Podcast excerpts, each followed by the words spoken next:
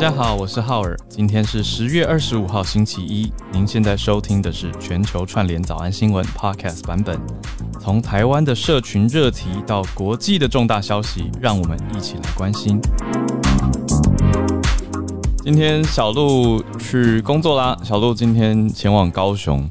那今天是由我来陪伴大家度过礼拜一的早上。不过我跟小鹿还有团队，我们最近也在讨论啊，在想说。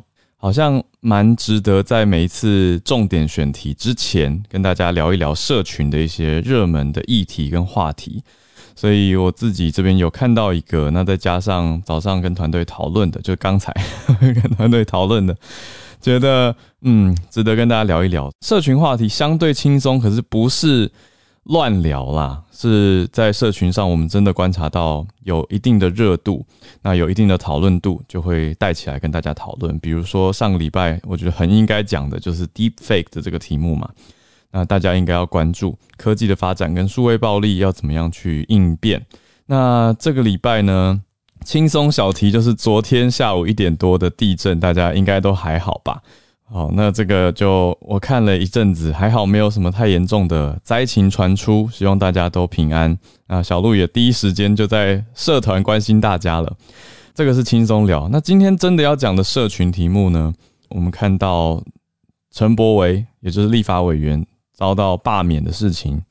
我觉得这个题目在社群上的意义是说，大家的感受度差非常多。有很多人，因因为当然这是地方的罢免案嘛，所以当然是台中第二选区特别这个地方的有投票权的民众会特别有感觉，因为是由他们当时选出来的立委。那现在呢，在罢免的时候，当然也是这些选区的票。可是就说实在的，其实同意罢免跟不同意罢免都在七万多票，非常非常的算是票数很接近啦，投票率也非常的高。那当然是通过门槛了。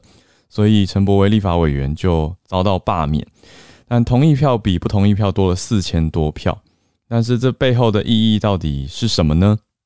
这背后我觉得呈现出来的有太多太多细节了。就是支持方的想法认为陈柏惟有一些争议的事件嘛，那反对罢免方则是认为这次的支持方好像说是在利用这次的罢免案，好像在报一个仇一样，因为之前把韩国瑜市长罢免掉嘛？那有有此一说，有一些观点是认为说，诶，好像利用这一次的罢免案，有点在报复哦，或者说要把一口气给争取回来。那大家也知道，早安新闻一直以来是一个用比较平和的角度去看事情，所以我也试着去尽量在看各个面向，那就看了呃支持方的媒体，还有反对方的意见跟观点去分析，大致可以这样子去理解。那我觉得现在事情已经完成，所以以民主来说，我看到的好的事情是大家都很尊重这次罢免的结果啦，就没有人出来说，应该说没有人出来抗议程序不公啊，就是大家都是认为这个民主程序，大家都照着这个规则来走。我想这一点是值得大家，不管是你支持或反对方，都很值得肯定的一件事情。那支持方。当然，投票过了，罢免成功，会有一种胜利的感觉。不过，我觉得也接下来看下下一步吧，应该这样讲。就是下一步是什么呢？下一步当然中选会就是说，在七天之后就会解除立法委员他的职权嘛。那这是照目前的法规来执行。那另外一个点就是，当地必须要进行补选。所以接下来的看点，我想大家很关注的反而是补选各个政党。会派出谁？那这一次同意跟不同意票这么的接近的情况下，会不会有另外一波不同意的人？他们反而要号召在补选的时候赶快再支持不同的人选呢？我想这也是接下来大家可以去关注、可以去看的事情哦。那另外一个小题目，则是我昨天跟爸妈吃饭的时候关注到的一个题目啊，就是呢，嗯，我想。我看到我们社团也有朋友有贴出来的是对岸的消息，就是知名的钢琴家李云迪啊，他被媒体调查说他有一些私人的不当行为，那就因为是违反了当局想要设定的道德标准嘛，那就被列为是相当于是劣迹艺人的意思。那简单说呢，就是他在北京有人发现他似乎买春，有许多的资讯都呈现出来是如此。可是我比较惊讶的是后续的结果，后续他就感觉好像受到各大综艺节目、各大媒体的关注，而且要怎么形容，就是好像有一种瞬间消失的感觉。我就看到一个电视节目上面，那个电视节目是呃一个芒果 TV 的电视，类似选秀节目的综艺培养、综艺养成的节目。那李云迪他因为有参与录影嘛，那影片当中其实有非常多的艺人都是这个这一集节目当中的重要角色，可是都拍好了呀，所以不可能瞬间请他离去，或者是把他的你说所谓戏份或者是出场时间剪掉。结果制作单位的做法，我觉得也是蛮有创意的，就是画面完全保留，可是呢，完全用马赛克的方式让他打雾处理，所以。很明显，在画面当中就看到大概我我觉得大概有五到十个艺人吧，大家都自然的在讲话、排练、排排练啊、走来走去啊，结果就一直有一团雾在里面走来走去，或是坐在坐在人群中，就是很明显。那我想说，嗯，这个处理方法算是对主办单位来说，好像又好像很合理齁，因为你不可能说专门挑他的片段剪除，就是他还是在节目当中，可是就。不特别特写他了，可是整个画面如果团体画面当中合照啊，中间就是有一团雾，那走来走去啊，就是有一团雾哦，这也是我关注到蛮特别的一个社群上的消息吧。好，所以就这两个题目做今天礼拜一一个新的一周展开的一个开题，跟大家聊一聊。好，那接下来就是我们的重点新闻时间，重点新闻时间，我们选到了几则国际消息，大家一起来关注一下哦。第一大题是美台会议支持台湾参与国际。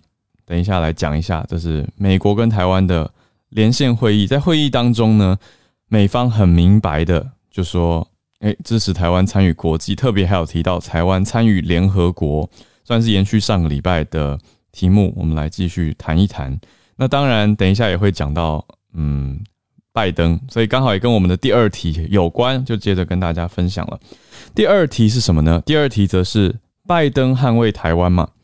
那北韩竟然回应了，中方当然也有小小的回应，等一下跟大家说。那北韩说拜登这样子，美国这样子太鲁莽，所以我们接续，等一下第一题会是美台会议支持台湾参与国际，第二题则是拜登对于台湾的说法遭到北韩的驳斥。北韩出来批判了。第三题则是关注到我们蛮少在早安新闻提到的国家土耳其。土耳其最近跟西方国家的关系似乎不是很好。怎么说呢？土耳其最近呢在考虑要驱逐十个国家的大使。那这是由土耳其现在的当权者所提出来的，背后有一些些政治纠纷的原因。我们待会来关注。那第四题则是讲到瑞士。这个就比较偏向是公共卫生方面的题目了。瑞士的疫苗证明在十一月的时候会采取公投，可以说是嗯公卫跟民意政治的一种结合的题目啊。所以疫苗证明很多国家开始在讨论了，甚至已经祭出了，在提出了。那瑞士呢，则是有一些讨论所在。那他们决定啊，瑞士国家、瑞士政府决定。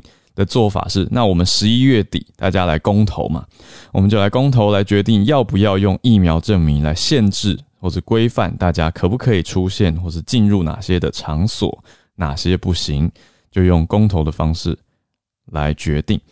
好，那我们就开始来讲讲新闻的细节，先从美台会议开始讲起哦。美台会议是什么样的会议呢？里面提到说支持台湾参与国际。那我觉得刚好作为一二题，也就是北韩的回应啊，美台会议说台湾参与国际啊的背景，来跟大家讲一下。就在上个礼拜五，我们的早安新闻过后不久，美国的消息大量的传来，我看了也是吓一大跳。什么事情呢？就是美国总统拜登在 CNN 举办的一场 Town Hall，也就是所谓市民大会或镇民大会，也有人讲乡民大会这样子的活动当中。等于是开放观众提问嘛，观众交流，就有一位大学生，他就很兴奋的举手了，拿起麦克风就问拜登说：“Will you uh protect Taiwan？” 嗯，他的概念上很明白的就在问说，如果如果中国攻击台湾的话，美国政府也就是拜登你们的政府会支持台湾或保护台湾吗？还有一题是说，How does the U.S. keep up with the China's rising military power？等等，类似这样子的问法，就是讲说中国的军事实力日益崛起，美国要怎么应对呢？好，所以这两个题目呢，拜登都是给予呃肯定的答案，他就说 Yes and Yes。所以我我听到的时候就是想说，嘿，怎么跟八月的感觉很像？大家还记得八月吗？八月的时候，美国撤出阿富汗，遭到很多的批评嘛。很多人就说，哎、美国你这样退出阿富汗，好像本来说好要保护人家，结果就这样撤走了。你这样，其他需要你保护的，或者依赖你的，或者仰赖你，或者对你有所期待的这些国家或地方，怎么办呢？那当时 ABC News 的主播就访问他嘛，那他就。提到的说，需要协防的、需要保护的，我们美国都会保护。他说，就像是北大西洋公约组织有这样子的约定，盟友之间都会互相协助。他就说，Same with Japan, same with South Korea, same with Taiwan。他就说，对日本、对南韩、对台湾都是。那八月当时就已经引发了一阵的讨论嘛。那白宫就回应了，白宫的回应就是国务院的团队就说，美国的外交政策还有对中政策并没有改变。那礼拜五这次拜登又在公共的场合这样子说嘛，那主持人是 CNN 的主播 Anderson Cooper，他也再一次的确认啊，他在拜登发言这句话之后呢，他也紧追着确认说，所以您是说会保护台湾吗？拜登就说我们有这个 commitment，就是对台湾有承诺。那大家就哇了一波。那后来白宫就回应说，哎，跟八月的时候的回应很像，就是。对外政策并没有重大的改变。好，所以呢，大家以事情来看，当然还可以后续有很多的想法跟解读，但是对外呈现出来的资讯跟情报呢，目前就是如此。那中方其实有小小的回应啦。中方呢，中国的外交部发言人汪文斌礼拜五的时候就有说了，我们敦促美方切实恪守一个中国原则和中美三个联合公报规定，台湾问题上谨言慎行。不向台独分裂势力发出任何错误信号，以免严重损害中美关系和台海和平稳定。啊，我我在读发言人的话，我会变成习惯对岸的发音，对岸都讲和，台湾习惯讲汉哦。好，总之呢，中美关系和台海和平稳定。总之，这是中方的小小回应，并没有太大动作的提出呃所谓抗议或者是不满哦。所以这大家到底怎么讲呢？很多人就会说啊，拜登又不小心讲错话呀、失言啊等等。但是另一方面呢，我们就来看看今天的重点题到底是什么了。另一方面，美台会议又很明白的说，诶，我们来讨论扩大台湾参与国际吧，是什么样的事情呢？美国国务院今天就说了，诶，这是礼拜六的事情，礼拜六的时候，礼拜六当天发，当天说，美国在台协会 AIT 跟驻美代表处。昨天有召开了台美高阶官员来举行国际组织的工作视讯会议，所以这个视讯连线呢，主要讨论的内容就是延续我们上周提到的。那在讨论的是说，要支持台湾有意义的参与联合国，可以贡献宝贵的专业知识来因应全球的挑战。那国务院的新闻稿就提到说，AIT 美国在台协会。跟驻美代表处他们的视讯会议的内容大致的情况，包括说要支持台湾有意义参与联合国，还有提到刚刚的贡献专业知识啊等等等。那这些专业知识包括了哪些领域呢？有全球公卫、环境跟气候变迁，还有发展援助、技术标准，还有经济合作啊，着重在这几个面向。那也提到，不只是说联合国，也提到说美方有讲说，诶，对台湾希望可以帮助有意义的参与世界卫生组织 WHO，还有联合国的气候变化纲要公约，也就是 UNFCCC 的这两个面向，是特别凸显台湾在公卫啊，还有在气候变迁方面的努力跟贡献的内容。啊，这样子的脉络讲起来就很合理了。好，我想大家要小心啦，就是说，哎，你看到标题讲联合国，不要就想成说啊，是代表一个完整会员，然后正式的政治参与嘛。我想这里讲下来以后，大家应该会觉得 make sense，合理很多。你看这边讲下来的是参与联合国的什么？是气候变化纲要公约 （UNFCCC）。因为当然，台湾在环境方面的努力跟一些技术的投入，我想全球也有注意到的，包括绿建筑啊等等很多的面向嘛，还有环保科技等等等。另外一个刚刚讲到的国际组织就是世界卫生组织了 （WHO）。那公卫方面，台湾的努力跟突破，我想这个也是不用多言，大家也都看在眼里。所以参与方大概是这样子的角度，有这个消息，大家可以在慢新闻的继续关注哦。至于连到第二题是怎么回事呢？为什么北韩会跳出来插手？呃，应该说北韩跳出来说：“诶，美国你怎么可以插手台湾问题呢？”因为北韩认为这跟他们有关，这个蛮新鲜的吧？大家想说哈，北韩跟台湾什么关系？北韩说：“美国你这样子插手台湾问题，你会波及到朝鲜半岛的局势，你要用地缘政治的角度啊。”朝鲜半岛局势这这句是北韩说的。后半句是我说的，就是我的解读是，他们认为，你看地缘政治其实牵一发动全身，你这样子讲到台湾说要保护啊、捍卫啊、要协防，那中国的想法会是如何？哦，因为拜登就说嘛，你这算是回应大学生的问题，就是诶，如果遭到台湾攻，呃，台湾遭到中国攻击的话，美方会怎么样？提供防卫？那北韩的官员。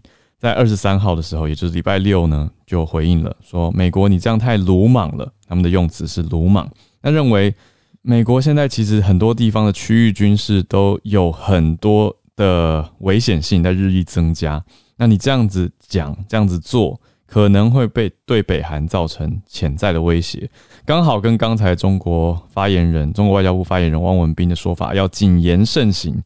有一点不谋而合啦。北韩说鲁莽，那中国提醒说要谨言慎行啊，所以可以放在一起看。那这是北韩中央通讯社对外发表的消息，是外务省的副相，也就是外务省的二把手、第二高阶官员啊，朴明浩他所对外提出的批评，他就说美方这样太轻率的插手啊，太鲁莽啊。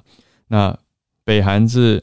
呃，好像把北韩看成完全是一个中国，应该说跟中国密切相关的问题，那可能会连带导致已经脆弱的朝鲜半岛再增加紧张局势，再添一分。好，所以大家可以看看这个消息摆在一起看，我想算是同一题的后续延伸啊，可以这样子来讲啊。那北韩当然一直有一些消息，可是很多都没有办法经过证实，像是又有外媒说。说金宇镇，也就是我们常在节目上提到的金正恩的妹妹嘛。那说有有消息说他处决金正恩，但是韩国的呃国家情报院已经出来说，哎，这是一个不实的消息等等。所以这些呢，我觉得比较不明确，就不跟大家多谈啊。这是南韩的国家情报院出来驳斥的，不是北韩的国家情报院。所以南韩的意思其实背后也就代表说，我们都有在掌握之中。那这个也跟我认知的政府行为其实很符合啦，就是各国政府就像是我们之前在新闻上，呃，刚好跟 Dennis 老师之前有聊到嘛，就是为什么这么常听到政府对外放话呢？对媒体释出消息呢？其实许多国家政府或军事单位都是有所掌握的，只是不一定有对外而已啊。那这一则这一则虽然是小消息，那也北韩没有证实，但是。是南韩的国家情报院出来说：“哎，没有啦，没有妹妹处决哥哥这件事情呢。”我觉得也是蛮有意思的，大家可以一起看。好，那我们来到第三题啦。第三题呢，则是刚刚跟大家提的土耳其的消息。土耳其的总统啊，大家比较不熟悉哦，一起来认识一下。他叫做厄多安。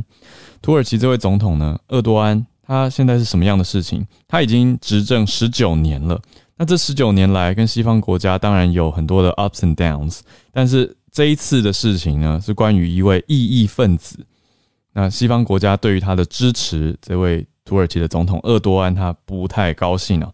那他就提出了说，我要下令，也是二十三号礼拜六的事情的时间，他就说要驱逐十位西方国家的大使，十个西方国家的大使哦。那这些大使为什么被驱逐呢？因为这些大使。联名要求土耳其当局要释放一位被关押的异议分子、异议人士，叫做卡瓦拉。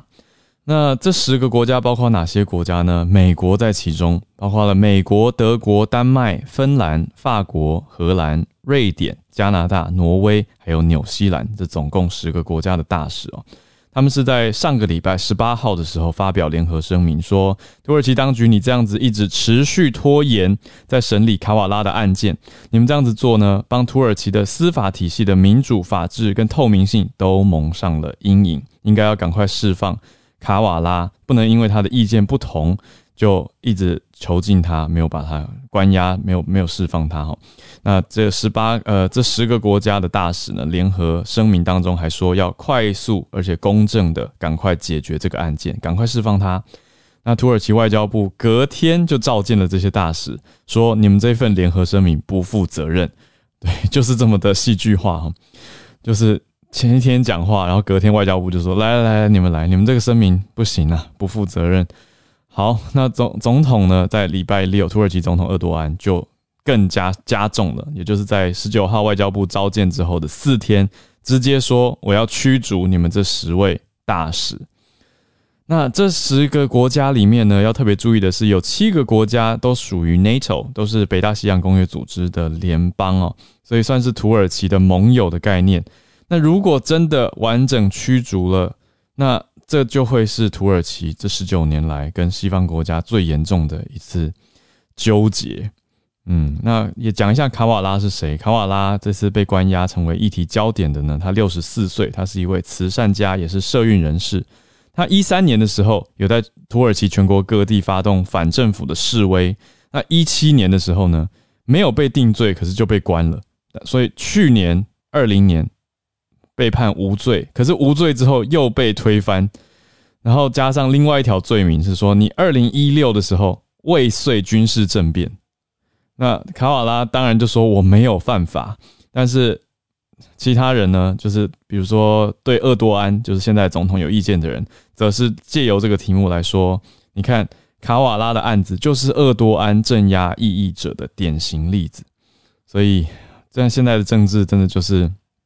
各方，嗯，到底是谁对谁错？有时候蛮模糊，而是要再仔细的去看当下的情况。那坦白说，我们没有那么熟悉土耳其的脉络的情况下，也当然没办法下什么判断。可是，就让大家知道，目前发生的事情是土耳其的总统厄多安，他就说十个西方国家的大使，我要你们走。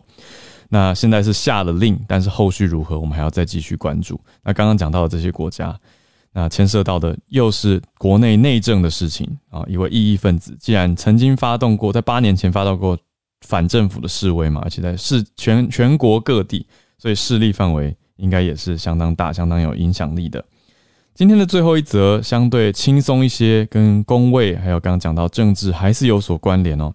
则是瑞士，瑞士提出说疫苗证明从九月开始其实就规定了。说你进到酒吧呀、啊、餐厅啊、俱乐部啊、舞厅啊、健身中心这些地方是室内的嘛，那你就要出示一个疫苗证明，你才能够进入这些场所，也就是代表说，哎，你有完整的施打疫苗哦。那反对的人是说，你这样子侵害了个人自由，而且你歧视没有接种疫苗的人。毕竟我们也知道，事实来说，有一些人他的身体状况也许是不适合接种疫苗的，或者是他的一些信念想法上。是不能接受疫苗的，他们就会觉得，哎、你这样子要求所有人一致，可是对我们很不公平。那瑞士很多地方开始出现了上街抗议的活动，这就是反对方的程度哦，他们在意跟反对的程度到了上街头抗议的程度。所以说，瑞士政府要怎么解决呢？瑞士政府就说，好，那我们就在十一月二十八号。来透过全民公投的方式来决定这个那么有争议的话题，接下来到底要不要执行？就是说，很多的欧洲国家也都在讨论，甚至已经实施所谓疫苗证明了嘛。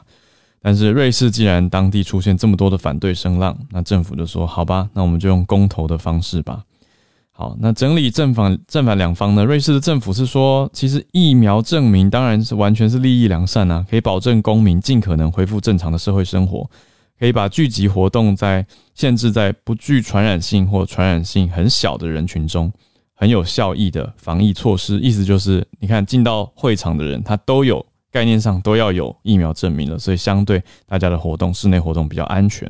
所谓的安全，就是比较没有感染的机会。那经济层面方面呢，政府继续说了，这个证明也可以让经济活动继续运作啊，也可以维护就业机会啊，所以政府认为这是利大于弊的。那另外，疫苗的证明在瑞士境内还有国外旅游其实也方便。大家要想，欧洲的脉络是欧洲大陆，其实旅游相对跨国境的移动是方便的。那如果欧盟一起来推动，疫苗证明的话，是不是可以带动也是国际之间欧洲国际之间的经济呢？但是反对方则是认为说，你这样歧视没有接种的人，你用强迫的方式要民众接种，这样会分裂社会。那反对方就认为，政府你用卫生的专制，还有透过相关法令来做这种事情，是反民主权力的扩展。嗯，那反对者还说，你这样法令涵盖的措施啊，是让政府可以。对公民大规模电子监控，诶，因为概念上就是所有的资料，大家是不是有打疫苗的资讯，都在电子系统当中，那政府就可以了解大家的身体状况，那等于用电子系统的方式去追踪，等等等。所以我们就一起来慢新闻的关注一下，到时候十一月底也请听友大家一起来看哦，也可以提醒我们看看到时候瑞士投出来的情况是如何。那这段期间，瑞士的公民又怎么样去能够好好的辩论，而且决定好这个重要政策的走向。好，以上就是我们今天的社群还有重点新闻的整理，跟大家分享了。那接下来要开放大家来串联读报的时间，哇，已经非常多朋友举手了。刚好看到 Hank 这个题目，我可以做一个小小的补充。诶，我先邀请 Hank 上来哦。有一位听友他在开播之前一个多小时有传一个消息给我，大家还记得我们的早安新闻讲过荷兰的王室准许同性婚姻嘛？对，那周末另外一个地方也是离荷兰不远的，在欧洲的国家瑞典啊，瑞典的王室也跟进了，也宣布了这样的消息。那一样，那天我我记得我跟小鹿花了一些时间在整理，说为什么为什么会有突然有这样的消息？是王室的人士有对外表态吗？说他们想要考虑跟同性呃结婚吗？等等等。然后来目前发现，哎、消息也都没有特别的指向这件事情。我觉得更是着重在关于嗯，你说平权这个面向来看这件事情。所以我作为一个慢新闻的小补充，也就是继荷兰之后呢，瑞典的王室。也通过同性婚姻，应该这样子说吧，应该说准许同性婚姻的继承权。好，那就时间来到 Hank 要跟我们分享跟友善日常有关的题目吗？Hank 早。今天跟大家分享是本周六，也就是十月三十号，会有举办我们第二零二二零二一年第十九届的台湾同志大游行。那今年跟以往不一样的是，因为疫情的关系，首度以线上的方式举办，就没有所谓的实体的游行了。嗯，对。但是我们还是有很多嗯不同的活动，可以有可以到嗯台湾同志大游行的官方网站进行浏览。那本身分为四个舞台，五个频道。嗯，那从三十号当天的下午两点到五点半，然后会放送金曲新人奖的歌手李友廷。还有同志 YouTuber 娜娜大师以及其他嗯各个彩虹大使所带来的精彩演出。那今年的主题呢是叫友善日友善日常 in Taiwan。嗯，那从去前几年的同志后驻兵成人之美，然后到今年的友善日常，就表达说，即便我们呃已经通过了。呃，婚姻平权，然后成为亚洲第一个国家能够能够有嗯同志婚姻，但是即便到现在还是有很多的嗯不友善跟不尊重的一些小事件，嗯，或是一些议题在台湾的各个角落发生，所以我们预期我们希望在每年的同志大游行的这一个时间呢，嗯，再帮大家提醒一下，也就是。再把平权扩展到各个台湾的各个角落，然后让让大家重新再来审视一下，哎，目前的平权是不是真的那么平权？嗯，对，所以今天来跟大家嗯回顾一下，然后并大跟大家推广一下周六的活动，这样子，谢谢，嗯、谢谢 Hank。哦，所以哇，同志大游行已经第十九届了，那是在十月三十号会用线上的方式举行，所以。换句话说，世界各地的全球串联的朋友有兴趣都可以参与哦，可以来看看，哎，同志大游行到底怎么举办？那今年用线上的方式也很特别。那谢谢 Hank 今天的分享，友善日常 in Taiwan。好，那我们再连线到新加坡，Wilson 早安。我今天只是想要分享的一些新闻，嗯、然后谈到就是关于你刚刚提到的那个瑞士疫苗证件的部分。嗯、那呃，我先我先就是分享这个新闻，就是在亚洲本来就是。算是锁好锁满的嘛，然后现在呃各国已经开始逐步的开放的边界。那除了新加坡之前有提到的那个疫苗走廊，已经扩充到蛮多的呃欧盟国家之外呢，那泰国最近好像是两天前也宣布了，就是开啊、呃、之前在全球串联早安新闻也有提到的，就是他们会开放曼谷嘛。那现在已经证实了，就是从十一月一号会开放给四十六个国家跟呃城市的。呃，是接种疫苗的旅客入境免隔离，嗯，然后就是澳洲这边的部分，哎，呃，还有就是印尼，对，印尼的话呢，它其实已经开呃开放了巴厘岛、跟冰丹、跟巴旦岛这三个岛呢，给十个呃接种疫苗的国家啊、呃、入境，可是这这些国家呃的旅客呢，必须在这个该岛呢呃隔离五天。对，然后就是，嗯，对，没错。然后其他的呃国家，像是菲律宾啊，它其实有开放了给自己国人，就是如果你是从四十九个他们所谓的绿名单国家的话呢，你入境了菲律宾之后，呃，就是接种完疫苗之后呢，其实是可以自主健康管理十四天，也就是免隔离。然后澳洲也是十一月一号会让自己的国人就是。到那个新呃 New South Wales 就是雪梨那边，新南威尔斯的话呢，其实也是免隔离的。然后像是越南，呃，它其实也是有在谈说考考虑呃开放它的富国岛给外籍啊，就是外籍旅客呃入境。可是这个目前还是未呃就是未证实未 confirm 的。然后然后刚刚你说的那个疫苗证件，其实就是。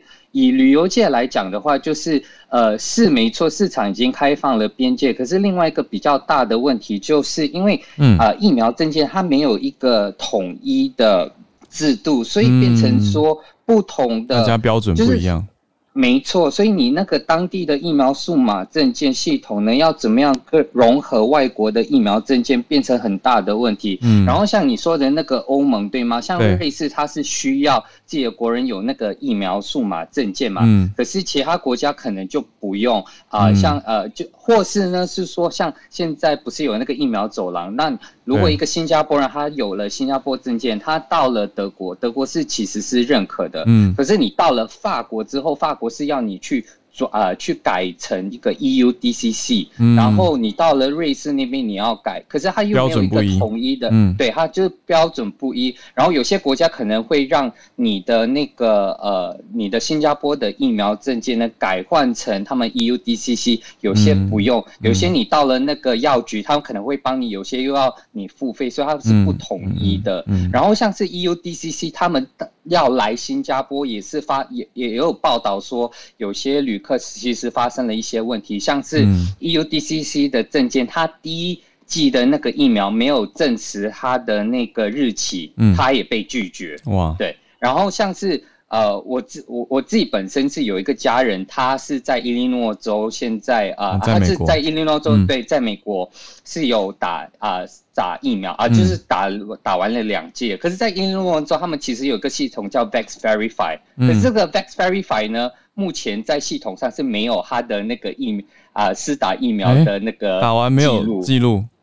所以变成一个很大的问题，因为他是如果说他需要去改换成一个 VTL，或者是说他需要去去申请这个证件的话，会变成一个很大的问题。对啊，对，嗯，哇，嗯、谢谢。以上就是这样分享这个部分。其实 Wilson 的关注跟分享，我觉得这就是现在接下来大家会需要常常看跟常常讨论的题目了。就是，哎，各国慢慢的要开放边界之后呢，各国的标准要怎么样去协调，让大家有一致的标准，那比较便民一点，才不会让大家哦，你看明明都在欧洲，可是换一个国家又换了一个系统，可能会增加蛮多的不便性。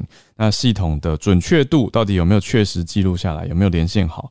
那像是瑞士，又有人觉得你这样是电子监控，所以到底怎么办才好呢？就大家要一起来协调出结果。谢谢 Wilson。呃，Howard，这那个 EUDCC 反正就是会在欧盟那边认可的，所以只要是你能顺利的在一个国家把你自己外籍的那个疫苗证件转换成去 EUDCC 的数码证件的话，其实你到了欧盟的任何一个国家会是比较方便，因为它是在欧盟体系、嗯。哦，我看到了，是 European Commission 欧洲欧盟执委会他们所在推动的。那所谓 DCC 是 Digital COVID Certificate，所以它是一个数位。呃，疫苗的认证的意思啊，谢谢 Wilson。是，那也给需要去欧洲的洽工的朋友重要的讯息参考。好，那下一位我们连线到温哥华的信奇老师。其实刚刚听到你在讲到认知作战，然后刚刚 Hank 又讲到平权，嗯，我觉得这则新闻可能把可以把它连接起来。嗯，这个新闻是在 CBC 今天。嗯，刚出来的魁北克省长，不是省长，应该是教育部长。嗯，他今天就宣布说，他们即将会把两千零八年开始的伦理与宗教文化课纲把它改了。嗯，那他将要着重在一个就是批判思、批判性思考这个区块。嗯，他是说，我们魁北克社会改变了很多，现代化的生活跟。给我们很多的挑战，嗯，所以我们的教育就必须要改，嗯，那新的课纲里面会着重在资讯的素养，嗯，就是 media literacy，哦，媒体，然后着重对，嗯，然后着重在提高学生辨识假新闻，如何负责任使用社交社群媒体，嗯，然后他还有会加强，就是在性教育的课纲里面，嗯，要讲讲不。不当的变相的性交易的提醒，嗯，它的主旨真的就是要保护这些未成年青少儿童，嗯，让他们不会啊、呃、变成受害者就对了，嗯嗯。然后最后一个就是他，嗯，会对文化的教育呢，着重在魁北克本地的文化探讨，从原住民 Inuit，嗯，他们的角度，嗯。嗯来探讨法语在魁北克的演变跟演化。嗯，那这个是二零二三年就会全省全部执行。这一则新闻为什么重要？我觉得可以就是凸显说，在魁北克，我在二零零五年的时候做的研究就发现，他们的科学教育其实真的就是做的跟其他的省很不一样。嗯，那现在又看到他们这个媒媒体试读、批判性思考的这个课纲，我觉得其实真的是蛮及时的啦。所以。以上老师可以说跟我们分享零五年研究的发现吗？就是他们的科学教育跟其他省有什么样的不同？哦，他们的政府啊，其实真的就不是那种说我把课纲写出来就好了，他真的就是砸下去很多的钱，很连从老师培训开始，他让他们的整个实验室全部都完全改造，嗯，然后就是说让老师能够体会新的科学教育应该是往。动手的方向去着手的，而不再只是就是照着我们以前讲的 cookbook approach，嗯，就是给你一个步骤，然后你就去做实验的那样子的教学方式，嗯嗯嗯，所以挺好的。哇，谢谢老师。对，我觉得这个很值得大家参考一下，特别是跟限制批判思考做一个对比，我觉得是很不同的。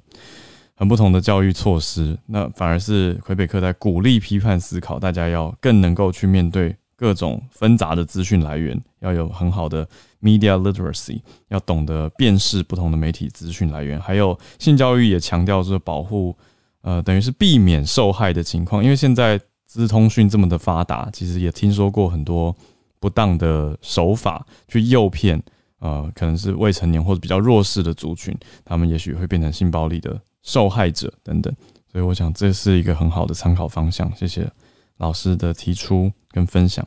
那我们再连线到在日本的瑞瑞。这个新闻应该是全世界会关注，因为就是在这一周，吧这一周的周六跟周日，就三十号跟三十一号，就是开这个 G 二十的首脑会议。嗯，那还有接下来就是十一月上旬的这个 COP 二十六。嗯嗯，但是就是这阵子看起来，就是中国的呃习近平在官方没有报道说就是要出席这个 G 二十的首脑会议，还有就是 COP 二十六。嗯，嗯，对，其实我个人是比较吃惊，不过，嗯，就是。自从去年习近平就是访问缅甸之后，就再也没有出国了。嗯、那这次没有参加，其实之前也有说，就是因为现在呃世界疫病的这个 COVID-19 的流行，这要保护啊、呃、这个领导人的安全，所以就没有出行。不过就媒体，其实我们大家可能也知道，就是明年的这个秋天，共产党的代表大会就是会召开。嗯、那其实到明年的话，习近平他也是啊、呃、这个两任的任期已经到期了，所以他要选。嗯、呃，就是要参加这个第三次的任期的话，那可能就是大家也看到今年其实蛮多动作，包包括金融、教育等等等等，国内的这个政治，他会就是把重心放在国内的政治，而不是外交。不过也有可能就是要参加这个在线就 online 的这个会议。那普丁也是会参加这个 online 的会议。其实我觉得这样看起来比较微妙的，就是嗯，两个就是对美阵营的这样。同时不出席的话，也是啊、呃，默默的表明了呃自己的一个呃阵营跟状态，某种状态，嗯、但还是会线上参与，对就不至于说是不完全不出现。对，因为之前好像是那个拜登跟习近平就达成一个协议，说就是在 G 二十啊，至少是要参加这个在线的会议，这样。嗯嗯。嗯那日本这边的话，其实也看到岸田首相他一直也摇摆不定，他一直都是说是要看呃美国方面怎么看，是因为三十一号其实是那个席位的争夺战，就是议会那边的选举，所以没有办法抽开身，岸田文雄还是呃参加在线会议这样子。嗯，谢谢小瑞瑞。好的，那我们再连线到下一位，是关于影视方面的消息，Kelly。对，那我这边要讲一下这个是，就是在英国的呃一个叫呃中北的福德郡这个地方，在进行会议中，有以 email 的方式通知郡内的所有的家长，说由于游戏有一些游戏的观看年龄的门槛是十五岁，嗯，那因若孩子已经观看的话，就必须要注意是否有后续有出出现模仿行为，因为目前已经有收到。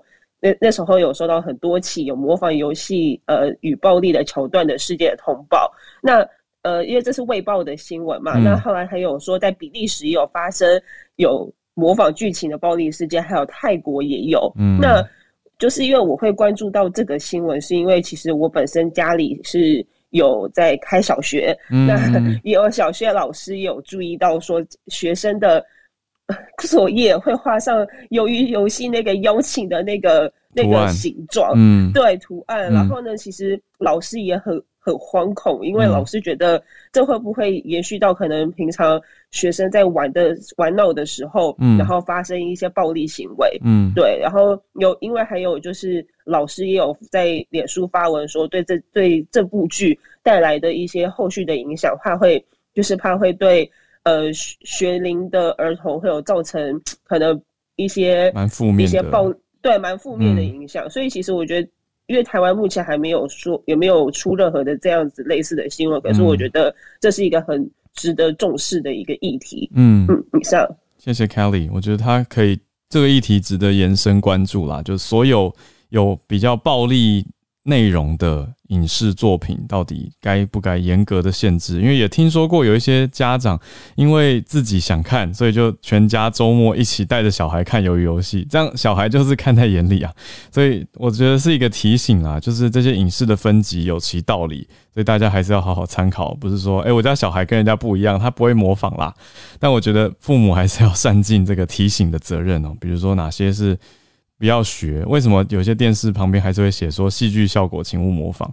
但是你看，如果在看鱿鱼游戏的时候，旁边就不会有这样子的提醒字样啊。我觉得还是要做好一个呼吁跟对孩童的教育保护。谢谢 Kelly 分享，我觉得很好。好，再来，今天特别我邀请到了大家，一定要热烈欢迎。虽然常常来跟我们读报一分钟分享，可是今天我特邀。Charles 老师也是常跟我们连线的加州经济学家，专家解析哦，应该讲专家解析时间，来跟大家解析一下全球供应链其实很值得大家关注的一个危机情形。我们之前在早安新闻略略的都有提到几次，就是各地因为各种关系，你说包括疫情的关系，或包括呃，你说英国脱欧的关系会发生缺工的情形，那美国这边其实港口现在也非常的缺工。那我跟 Charles 老师有小小讨论一下，我就说现在不是在推自动化吗？可是其实我们心中认知好像像是 Amazon 这样子的高度自动化跟类似军事化、严密管理、高效率管理的企业，毕竟还是少数。大多数的企业，特别美国很多地方，其实还是需要大量的劳动力的。那现在缺工的情况，再加上这个经济呈现出来的通膨的情形，到底全球供应链我们可以怎么样去看？就特别邀请到 Charles 老师来跟大家带来专家的一些分析。所以谢谢老师，那也欢迎 Charles 老师。老师早安，Hello 早，浩尔早，大家早。对，今天呃，可能稍微分享一下这个供应链的问题，大家在新闻上啊，或者说常常在这个报章杂志已经看到了。那现在到了年底，美国感恩节和圣诞节的这个这购物的高峰。那今年因为供应链的问题，所以预计很多人没有办法在预期的时间收到东西。很多厂商的需要的半成品啊和原料也呈现短缺，所以就是来分享一下为什么它的主要的原因。嗯。那首先，这个供应链包括很多环节嘛，那每一个环节出问题都有可能造成阻塞。那我们目前看到，几乎所有的供应链环节都出了问题，包括生产端，然后呃物流运输、港口、仓储等等。嗯、那等一下我会分享一些经济数据，不过大家不用太紧张，听到数据经济数据就头大。那可是为了帮助大家全盘了解，那可能先我大家可以记住三个数字，嗯、第一个是五百万，五百万，五五百万；第二个是二十 percent，OK，百分之二十；第三个是一百、嗯。那我就是就这三个数字来展开这样子。嗯、那首先是五百万。那五百万这个是什么意思呢？就是说到九月为止，美国整体就业人数仍然低于疫情前大概五百万人。嗯，我们目前就是面临是缺工的情况嘛。嗯、那从这个美国年初的二零二零年初本本土疫情爆发的时候，很多商业活动就忽然停止。那尤其是这个运输交通业受到很大的影响。嗯、那即使到九月，经过一年半之后，那九月这就就业数据还是。显示这个整体就业人数仍然低于疫情前差不多五百万人。嗯，那这些工作并不是说没有在招人，而是招不到人。嗯，那因为疫情之后劳动参与率大幅降低，那很多人就转职啊，或者是他们不愿意再继续从事服务性质或是劳动性质的工作。嗯，因为他们认为会增增加染疫的危险，或者说有些人是因为家人就是这个染疫，然后或是家庭因素，他必须要在家里照顾人。嗯，所以说就不回这些岗位了。那这些都造成很严重的这个运输交通业啊缺工的情况，那这样的情况就让原本疲软的这个劳动市场更加紧缩。那没有足够的港口从业人员、卡车司机，自然会造成塞港。嗯，那在第二个数字是百分之二十，这百分之二十就是说美国零售业的销售在二零二一年前九个月比起去年增加了百分之二十。嗯，那美国疫情之后，虽然说这个塞港就是人口这个这个这港口服务的人数不够，对，但是美国消费者拼命 拼命购物，继续下单，因为 对，没错，因为原本要花在旅游啊、餐饮业的部分的一些消费部分，都拿来网络网络购物了。嗯所以就是啊、呃，就是同期的这个前九个月，二零二一年前九个月，比起去年增加百分之二十。当然，二零二零年的基期比较低啦。嗯。那但是其他的数据也有同样的看见。嗯。那比如说像是九月中这个中对中国的贸易逆差达到二零一九年来的新高，就是一直在进口东西这样子。嗯。那表示美国消费者的消费能力还是很强劲。嗯。那可以想象中，如果说你今天这个啊要订一包卫生纸，那、嗯、发现哎要等一个月之后才才收到，那因为怕之后要等更久，干脆我就一次订一箱了。嗯，所以就是再加上恐慌性的这种囤积，变成火上加油，嗯、就恶性循环了。嗯，那第三个数字就是一百，嗯，这个一百就是一百艘。目前在这个洛杉矶跟长滩港外面排队卸货的轮船有一百艘轮船。在美国的这个进口中，百分之四十的进口货品是从这两个港口进来的。嗯，那刚才所说的这两个因素，美国劳动力不够，然后消费者这个居高不下，对，一直在买，对，嗯、拼命下单，然后根本来不及处理，然后变成说仓储空间也不够，那这些船就是大排长龙。那他们基本上在疫情前，呃，这个船到了这个港口是不用排队的，那而且只需要一到两天就可以卸货完成。嗯嗯、但是现在他们在外面有一百艘船，那他们处理缓慢，那变成说这些货柜、这些船都在海外空等，那每天浪费的不只是时间，还有它的这个货运产能的消失。嗯，那他们就没有办法及时回到亚洲装货嘛。嗯。那现在这个再加上这个缺货柜的关系，所以航运价格从疫情前到现在上涨了大概将近十倍。哇！那这个连锁效应是很可观的。那就是看美现在目前拜登政府已经要求这个洛杉矶和长滩港能够二十四小时营运，这个是还蛮匪夷所思，因为大部分亚洲的港口就是全年无休二十四小时的。那他们美国就还是有上下班的。原来目前这个亚洲日常搬到美国去呀，没错。嗯、那他们现在已经初步答应，这个其实只能解决燃眉之急而已了。因为即使能够及及时的卸货，那仓储的空间还是不够，卡车司机还是不够。嗯。那这一次的供应链危机其实只是暴露了美国原本供应链的脆弱。嗯。那美国就是之前呃，就是我跟浩尔也在在这个小小聊的时候，嗯嗯就是其实美国同样的港口吞吐量跟亚洲同样规模的港口比起来，只有三分之一。哇，其实他们是就是相当的没有自动化的技，嗯、但并不是没有自动化技术，嗯、而是他们很多的自动化都受到工会的抵制。嗯，那今年六月的时候，曾经有提议要在长滩长滩港采用自动化的这个机械更这个设备更新，对啊，提升效率。对，被工会强烈拒绝。所以说，这个要到全面自动化的这个程度，还是要很长的时间。嗯、那也就是说，如果说这个供应链的问题持续下去的话，会有可能会有两个问题，一个就是呃，世界经济和美国经济的复苏。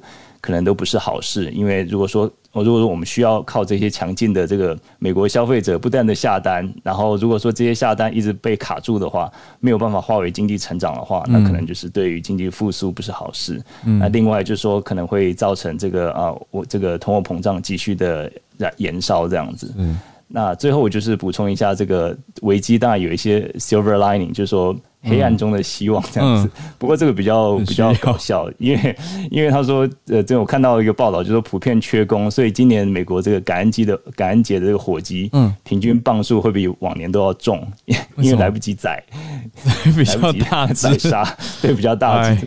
然后美国圣诞节的这个圣诞树会比以前来的高，因为来不及砍，长比较久，对，比较晚采收。对，不过一般我觉得一般火鸡已经够重了，就是大概十五磅、十四、十五磅左右。嗯，那我们家就是每年买这个感恩节吃火鸡，就是从感恩节吃到农历年，甚至吃到三四月，哇，就冻冻在冷冻库里面，最后就只好丢掉。很难想象今年火鸡一起增重会到什么程度，那我们就拭目以待吧。哇，谢谢老师分析的很清楚又很。精彩，对，给我们的这个数字少五百万工，多百分之二十的单，一百艘船在排队，这画面非常的清晰哦。那也最后来了一个幽默的 silver lining，让大家哎换一个角度，的确，你说火鸡变大只，圣诞树变高。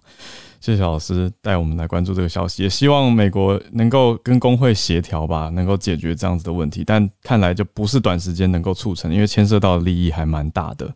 好，谢谢老师的分析，非常精彩，大家也要多多的。给我们回馈跟鼓励，如果大家觉得我们的诶、欸、特别特邀专家分析时间很棒的话，一定大家不吝你的赞美。好，也再次谢谢 Charles 老师。那我们一直持续支持早安新闻的专家，更不用我多介绍了。我们助战专家啊、呃，也是叫做 Charles 孔医师，医师早安。对，我也是 Charles。嘿，浩尔早安。好，那个我今天想讲一个小小的，嗯。虽然说小，可是我觉得也算重要。嗯，其实上礼拜应该是四，辉瑞跟 BNT 发表了一个新闻，嗯，新闻稿。那一样啦，这又是一个还只是新闻稿，所以它详情还没有出来。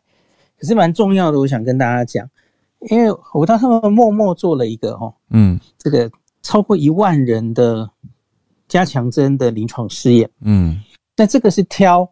之前辉瑞因为有一个三四万人的临床试验嘛，第三期，嗯、那他在这些受试者里面挑了一万人以上哦，然后他用一比一收案，嗯，那一半打安慰剂，嗯、一半打加强针，就是第三针、嗯、BNT 哈，然后呢，然后去追踪他们，那这个呃平均第二季到打加强针，嗯，平均是十一个月。因为这些临床试验其实已经都是去年比较早，十一月以前就打针的嘛，吼，嗯，所以到现在当然已经蛮久了，吼，而不像现在是，呃，规定是第二季之后六个月其实就可以打加强针，所以状况不太一样，哦，嗯，那所以会很有兴趣的是，诶，所以他们临床试验中有人是已经打第二季，然后撑到十一个月了耶。嗯，那他应该有很多，嗯，对，这十一个月到底保护力是掉到多少去了？哈，嗯，这这个是我很想了解的，可是目前的资料没有那么多。嗯，他他我我跟大家讲，他他其实公布的不多。他说呢，这两组，你你要知道，这这里的对照组就是只打完两剂疫苗的人嘛，吼，嗯，那一直就是这样维持下去。那另外一组就是多加了一个第三针，然后这两组相比的话，哇，这个保护力竟然可以九十五点六，嗯，这非常高，九十五点六。那它平均追踪啊，是这个打完第三针之后追踪两个月，嗯，二点五个月，对不起，二点五个月，嗯，所以就是打完第三针之后，你的抗体肯定又冲高嘛，吼，嗯，那在那个二点五个月内，那我抗体冲高高，你可以相对于完全没有打第三针，只打两针的人。相对保护力是九十五点六，嗯，大家要知道这些保护力其实都是相对的哦，因为我们通常我们在算保护力，不管是临床试验里面或是真实世界，我们也常常分析这种数字嘛，哦，嗯，都是要去找一个对照组。那以前的对照组通常是找完全没有打疫苗的人，嗯。嗯嗯，那可是诶，他这个正竟然可以相对于打两剂的疫苗的人，他还可以有九十五点六这么。多出来的保护力，我个人其实是有点意外或疑惑，因为这药不是代表你加强针太有效了，不然就是代表你这两针到一个月已经几乎没效了。对对对，那也可以看实际数字啦，哈，因为它这个是大概一万人，所以每一组各自大概五千人嘛，哈，嗯，那他们在这次追踪里面二点两个半月里面，哈，在打第三针组。五千个人只有五个案例，嗯，只有五个有症状，这是抓有症状的啦，哈，嗯，那另外一组打两针没有打加强针的五千个人有一百零九个案例，嗯，这关数字就差很多嘛，哈，嗯，那所以大概就是这样的差别。那其他的资料其实他就没有写清楚啦，他只是说安全性资料就跟之前打第二针的时候差不多了，哦，他他没有写更清楚，嗯，那你知道？呃，年龄分布其实它也是很广的啦，哦，就是十六岁，嗯，到很老，大于六十五岁以上也都有，嗯，他说这个大于六十五岁大概占了两成三，嗯，哦，其实年轻到老都有。那他有一句话说，嗯，他们有去做次单位，就是次族群的分析啊，嗯，那不管是看年龄、看性别、种族，或是有没有慢性病。那这个第三针可以给予的保护力都是可以差不多的，就没有在，因为因为我们现在给加强针是针对六十五岁以上嘛，对，或是有慢性病的人，嗯，那可是他他等于就是说他做了哦，这一万人看到不管什么条件的人，好像保护力都可以再加上去的意思啦。嗯，那他们当然之后就是正式把这个资料给法规单位，然后会正式投稿。那这个东西一出来之后，我觉得应该接下来是下一个动作，就是嗯，现在原来 FDA 批的这个第三针都是 EUA，嗯，都还是紧急授权而已哈，嗯，那可是他现在有这么大量的资料的话，那下一步大概就是，它就正式变成一个可以就是写在这个仿单里的哦，嗯，这个第三针不是紧急状态而已了哈，那大概是这样。那我、嗯、我有点意外，他们怎么忽然做了一个这个那么大型的临床试验，然后忽然就公布了？对啊，对，资料多是不错啦，就是感觉是要帮第三针背书，嗯、让大家安心。那可是哈、啊，嗯、我我觉得在解读上还是要小心，因为我们都知道，我觉得 n r n a 疫苗就有点像烟火，嗯，这个烟火打上去，哦，抗体冲高高，保护力很漂亮，很漂亮，嗯，那可是我们。担心的其实是，然后那个九十五 percent 就是一直往下掉，嗯，那个抗体就会掉，所以现在当务之急是我们要知道这些打第三针的人，嗯，他抗体掉的速度会不会跟我们之前观察到的一样快？嗯，那所以这 这还要观察了哦。那这个 我们就继续看吧。离我们台湾打第三针可能也还有还有一段四到六个月了哈。是，对，我们就看国外怎么样，刚好可以观察。谢谢医师。医师，我自己有一个小疑问，我一直对于访单这个名字有有一个障碍，哦、就为什么叫做访单？哦，为什么吗？对呀、啊，啊，还说访单是什么？package insert，对不对？嗯哼，哈，英文英文应该是这个，反正就是它药品的正式的、很正式的说明书。哦，哼，我我我从我受教育以来，我的药学系老师好像也都是用访单这个词。对啊，就是药品的仿单，药品的说明书。对，好，就是对，就是 package insert。好，对对对，谢谢医师。应该怎么翻比较好？你没有怎么翻比较好，因为我现在也顺便一一边看了国家教育研究院的双语词汇，他就直接写药品仿单、药品说明书，所以这就是正式的、正确的名称。对，只是我自己一直想了解而已。我觉得今今天刚好在节目上问医师，也帮助大家。我相信有人跟我有一样的疑惑，所以以后听到仿单，大家就知道是药品说明书，因为医师刚好提到说，哎、欸，就可以写进到访单里面了。然后那它其实是蛮。嗯呃，一般人去看的话，可能会觉得有点过于详细了。我理解啊，因为这是给专业的药剂人士看的说明书。特别是我常常举一个例子哦，因为它只要有一定比例，不管是临床试验或是上市之后观察到这个药物有发生过怎么样的副作用，嗯，哦，多多高多低的比例，它放单几几乎都要写得很清楚。哦，对对对。就全部都会写的巨细靡遗这样子，所以我有遇到我有一些病人详细去看了，嗯嗯嗯，然后就吓到自己，然后就不敢吃药了。就是看到曾经发生过的事情，虽然可能是偶发，可是就是要写在房单上。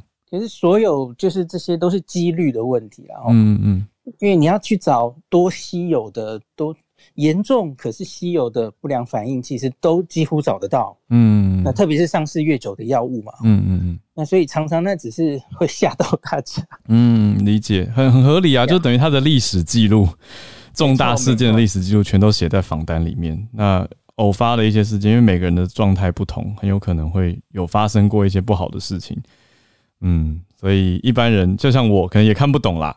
但是我们就知道，哎、欸，仿单如果真的想要了解的人，可以去看仿单齁。但是一般人不太会看得懂，但是专业人士可以给你一些解读跟分析。也再次谢谢医师一直给我们公卫的关注跟消息。那后续这个第三针 BNT 的第三针，它的耐久力如何？我们就再花时间继续看，才可以观察出它的耐久力。